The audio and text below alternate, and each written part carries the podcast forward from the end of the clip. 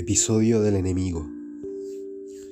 Tantos años huyendo y esperando y ahora el enemigo estaba en mi casa. Desde la ventana lo vi subir penosamente por el áspero camino del cerro. Se ayudaba con un bastón, con un torpe bastón que en sus viejas manos no podía ser un arma sino un báculo. Me costó percibir lo que esperaba, el débil golpe contra la puerta, Miré sin nostalgia mis manuscritos, el borrador a medio concluir y el tratado de arte midoro sobre los sueños, libro un tanto anómalo ahí, ya que no sé griego. Otro día perdido pensé, tuve que forcejear con la llave, temí que el hombre se desplomara, pero dio unos pasos inciertos, soltó el bastón que no volví a ver y cayó en mi cama, rendido. Mi ansiedad lo había imaginado muchas veces, pero solo entonces noté que se parecía de un modo casi fraternal al último retrato de Abraham Lincoln.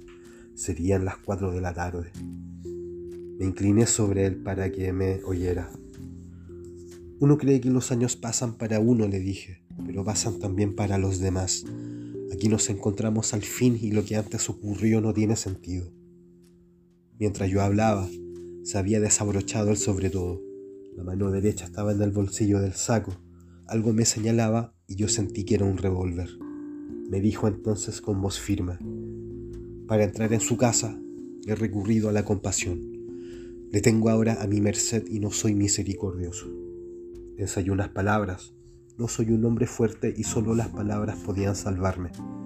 Atiné a decir, en verdad que hace tiempo maltraté a un niño, pero usted ya no es aquel niño, ni yo aquel insensato.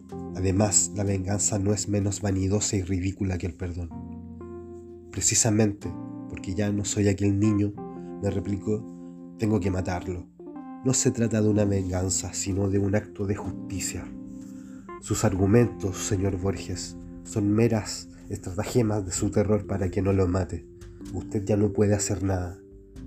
Puede hacer una cosa, le contesté. ¿Cuál me preguntó? Despertarme. Y así lo hice. Bueno, ¿para qué nombrar a Jorge Luis Borges, uno de los gigantes de Latinoamérica del siglo XX? Un escritor muy prolífico, un hombre hermoso que nunca se dio por vencido por su incapacidad. Les recomiendo buscar en YouTube muchas entrevistas a Borges. Uno puede, digamos, entenderlo y da muchas explicaciones de por qué escribe así de ese modo, tan místico, muchas veces como alejado para el común de las personas por la dificultad de su prosa. También son recomendables sus poemas, pero su prosa, digamos, es su mejor recurso. ¿Mm? Tiene cuentos maravillosos, como el Aleph, muy recomendado para los que están empezando con Borges. Y eso amigos, muchas gracias por estar ahí en el caso de que haya alguien. Hola, hola, saludos. Que les vaya muy bien.